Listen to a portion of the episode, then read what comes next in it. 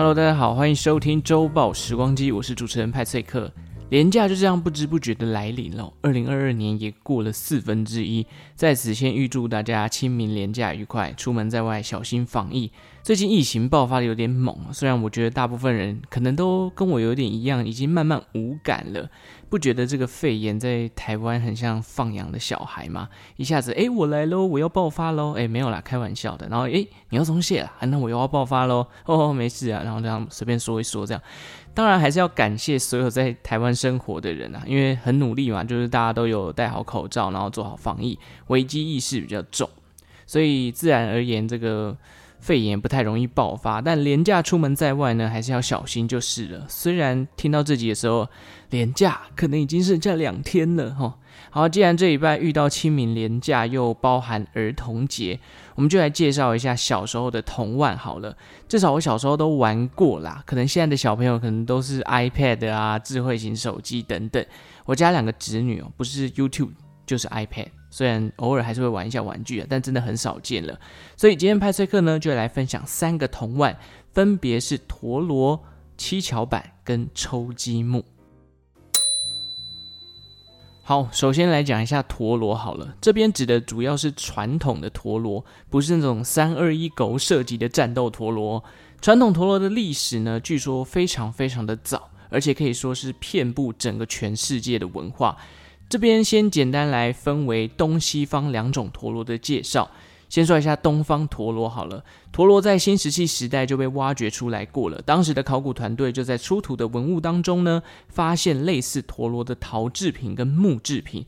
不过当时这个长得像陀螺的文物啊，具体上是拿来干嘛的？找不到相关的资料。真正有记载陀螺当做玩具哦，要等到宋朝。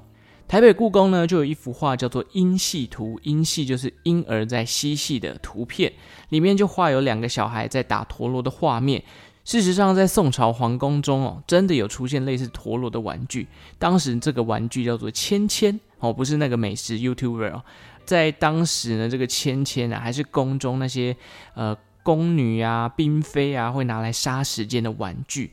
制作的材料据说是来自象牙。哦，还有铁针，就是把铁针穿过这个象牙的圆盘，就会变成所谓的签签了。玩法就是用手用力转上面的铁针，因为有这个旋转的动力嘛，所以它就会开始转，转到最后撑住的那个就是胜利者。那据说中国以外哦，日本地区也曾出现过相关的陀螺文物，后续日本也自己发展出属于他们自己的这个陀螺文化，在日本当地有陀螺文化叫做独乐。后来到了明朝，陀螺就更广为流传了。甚至明朝有一本著作叫做《帝京景物略》，就记载了一句话，叫做“杨柳儿活抽陀螺，杨柳儿轻放空中，杨柳儿死踢毽子”。意思就是呢，哦，春天的时候呢会流行打陀螺，夏天的时候就放空中。空中就是古时候对扯铃的一个称呼啦。那到了天气比较冷的时候呢，就可以在这个可能。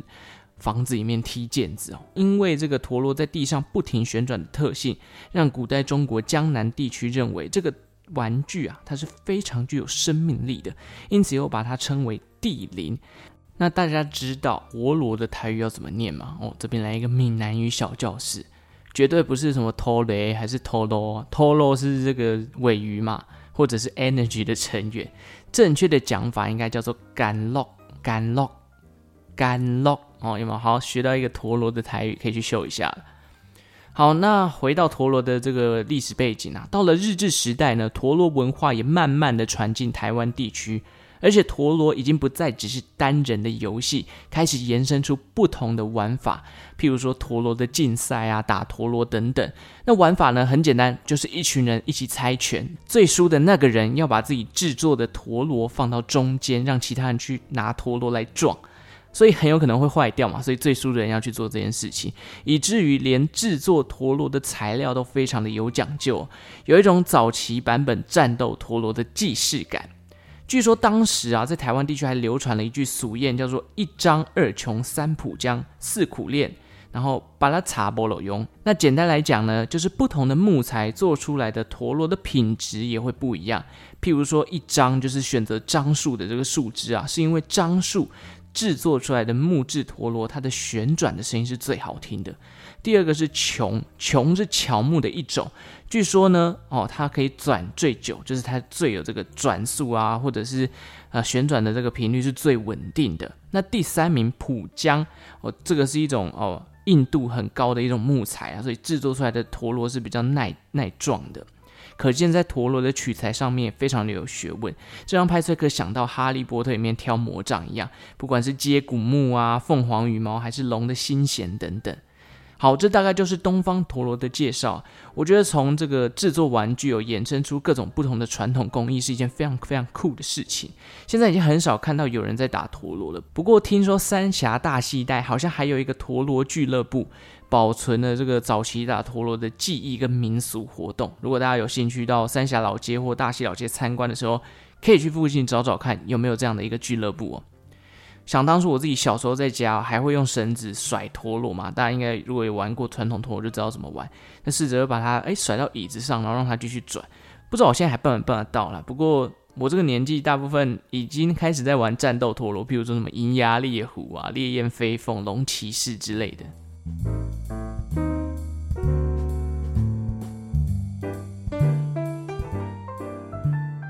好，再来，我们来讲一下西方的陀螺，哎，也是遍布各地哦。从埃及呀、啊、希腊到罗马，都有类似的文物，取材也像是东方的陀螺啊，就是陶制品、木制品等等。而且他们还会在上面雕刻图腾，甚至一些原始部落还有类似用果实来制作成的陀螺。这边派翠克呢，就特别来介绍一下古希腊罗马的陀螺。比起单纯玩乐，他们还把脑筋动用到赌博上面。怎么说呢？当时他们发明了一个陀螺，叫做 Teetotum，这是一个多边形的陀螺，上面刻着 A、D、N、T 四个字母，每一面都代表着一个结果。那像是 A 呢，它就是取自拉丁语的 Alpha，意思就是拿走。那 D 呢，是来自于拉丁语的 Depone，是代表放下。那 N 呢，代表的是 nil，意思就是什么都没有。T 就是 totem，代表全部。后来这个 Teetotum 的赌博工具呢，一直流传，一直流传。甚至后来在文艺复兴时期的画作中都可以看到它的存在，直到二十世纪初期哦，一战结束后没多久，各地也开始流行用这项工具来进行赌博的游戏，便发明了一款游戏叫做 Put and Take。当时拿来运用在赌博的陀螺，据说都是用黄铜来打造的。一九二零年代来到高峰，但随着越来越多人知道这款游戏呢，出老千的人也加入了，开始会在陀螺上动手脚。于是随着时间的推移哦，这种越来越多人动过手脚的陀螺，它就失去了赌博的意义了嘛。所以陀螺来赌博的这个方式就逐渐的被淘汰了。现在好像一些桌游里面还是能看到类似这种陀螺来选择下一个呃行动该怎么做的游戏啦。好了，以上就是陀螺的介绍啦。我个人好像也蛮喜欢陀螺相关的东西哦，就像前一段时间流行这个指尖陀螺，我自己也入手了一个，然后没事就是在手上那边一直转，一直转，就消除焦虑嘛，就有一种很疗愈的感觉。但现在那个指尖陀螺也不知道被我丢到哪里去了。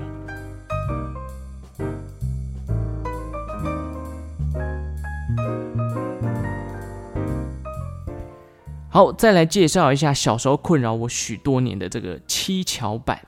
七巧板的发明呢，在中国的宋朝。诶，今天好像跟宋朝蛮有缘分的哦。七巧板最一开始的原型呢，是一位北宋的进士，叫做黄伯思，他所设计的宴鸡图。宴鸡图的用意呢，是当时啊，如果要宴客的时候，桌子可以运用到什么样的排列组合？这个宴鸡图的宴。鸡哦，燕就是这个燕子的燕嘛，但它其实代表的是喜宴。鸡就是这个桌子的古代称呼嘛，就是茶几，也就是桌子的意思。那燕鸡图运用了七张长短不一样的桌子，又叫做七星桌，可以排列出七十六种不同的组合哦。哦，每个组合呢，还有它自己的名字，譬如说什么瑶池啊、万字啊、杂云等等。说穿了，就是面对不同宾客的数量来打造不同的排列组合。同样一套可以应付很多很多不同的场景。后来到了明朝，这个砚基图又被改良，叫做叠翅基图。到清朝呢，就演变成为了七巧桌，也就是我们现在所熟知的七巧板了。那七巧板的概念哦，在中国当时很流行嘛，大家都会用这个方式来做排列组合。后来这个概念传出到国外，开始在欧美地区流行。那欧洲人跟美国人就觉得，哇哦，杰克这真的是太神奇了！合并的时候明明就是方形，但是分开后的组合却是千变万化。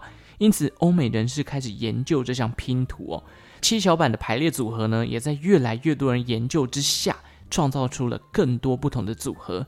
七巧板的出现在欧洲掀起狂热，据说连拿破仑也都是粉丝。欧洲的小孩半夜不睡觉啊，哦，听说都在拼这个七巧板了。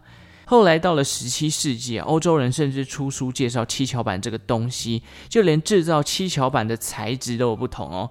譬如说有玻璃的啊，有龟甲的，有木头的等等，而且还出现不同版本的七巧板。听说有一个东西叫做哥伦布之蛋。它分割的数量是九块或者是十块，玩法就跟七巧板一样了，就是把它合并起来之后，拿下来一块一块拿去拼，就可以变换成不同的物品，譬如说像小鸟啊、兔子啊，可见这个小小的拼图是十分十分有魅力的哦。好，那为什么一开始我介绍七巧板的时候会说这是我小时候的困扰呢？因为我以前啊，对于这种几何图形的排列，不要说以前啦，现在也是，就是这种收纳或者是组合变化。我真的是苦手哎，就是以前看别人玩七巧板都玩得很开心，但在我眼里，我就觉得啊，它就应该要长正方形，为什么要把它拿出来乱拼一通？我就觉得啊，把它拼回最初的方形，看起来是最美观的。这大概就是为什么以前数学只要有任何那种算几何啊、体积、面积、表面积什么鬼的，我基本上就是爆炸，因为我根本就不会算，而且这种益智拼图可能真的需要一点数理脑。我想我还是打打陀螺就好了，不然七巧板已经变成我的童年阴影了。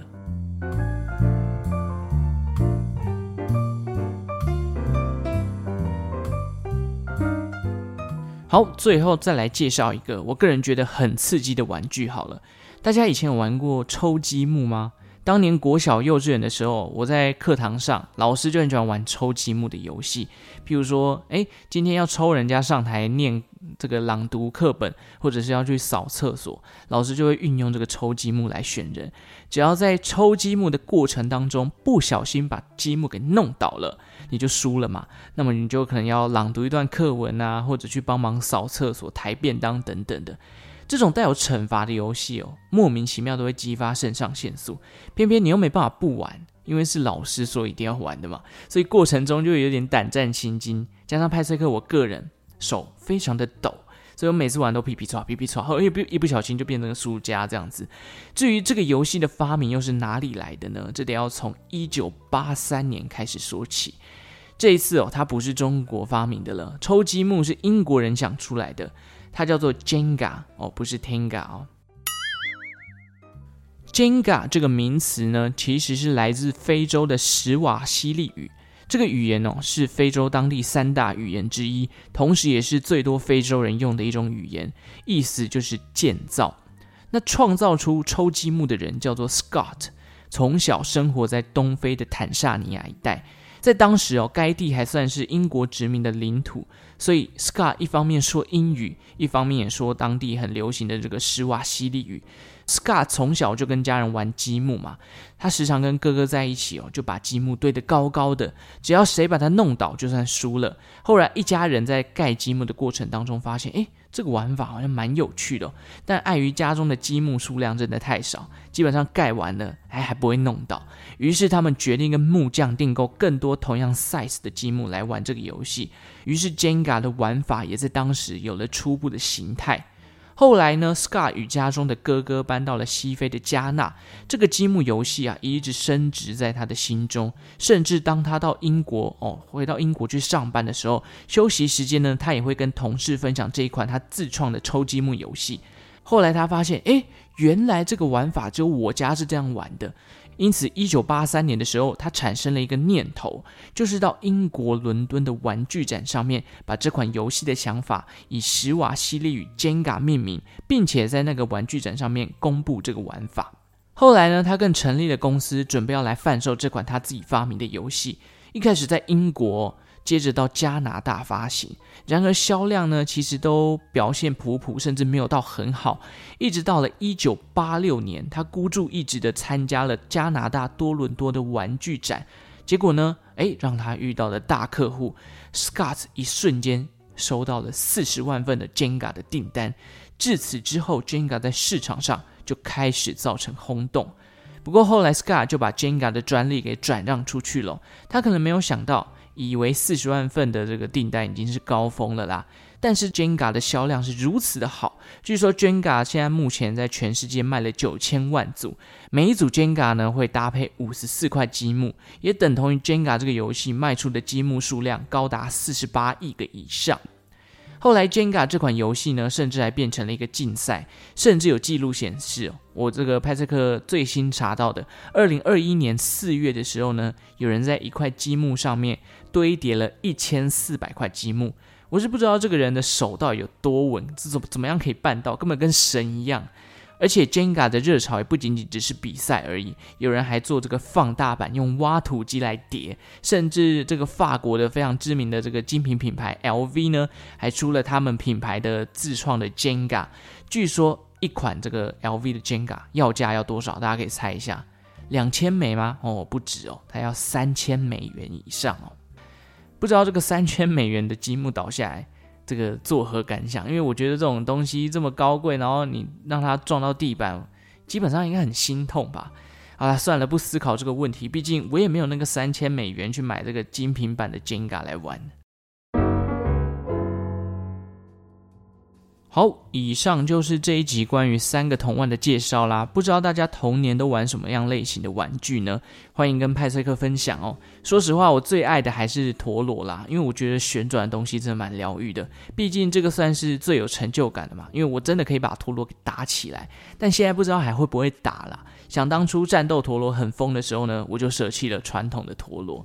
那时候我还去买那种就是。战斗陀螺旁边会镶那个打火石的，只要撞到墙壁就会喷火花，哦，真的很中二，但是真的蛮帅的。而且发射器一定要拉那个很长很长的那种，这样才有那种煞气的感觉。这让我想到以前有一次我在国小里面在跟人家用那个竞技场玩战斗陀螺的时候，因为线很长嘛，就用力一拉，那个线的尾巴甩到自己脸，然后脸上就瞬间一条。后来我就想通了，嗯，真的是不用拿那么长，因为拉那么长的呢，也不一定会比较快。感谢大家今天的收听哦，祝福大家永远童心未泯啦！如果喜欢周报时光机的节目呢，也欢迎订阅我的频道，追踪我的 Instagram 跟 Facebook，也可以到 Apple Podcast 下面呢，或到表单留下你对本节目的想法跟评论哦。哦，这礼拜不得不说，虽然是连假，但我真的非常的忙，从连假的前两天在搬家，到最后一天，明天这个时候我还要去扫墓。还好的是，这个连假过完，听说气温就会慢慢回暖。重点是，拜托不要再下雨了，真的。感谢正在收听的你，为我创造了一次历史的收听记录。那我们就下集再见喽，拜拜。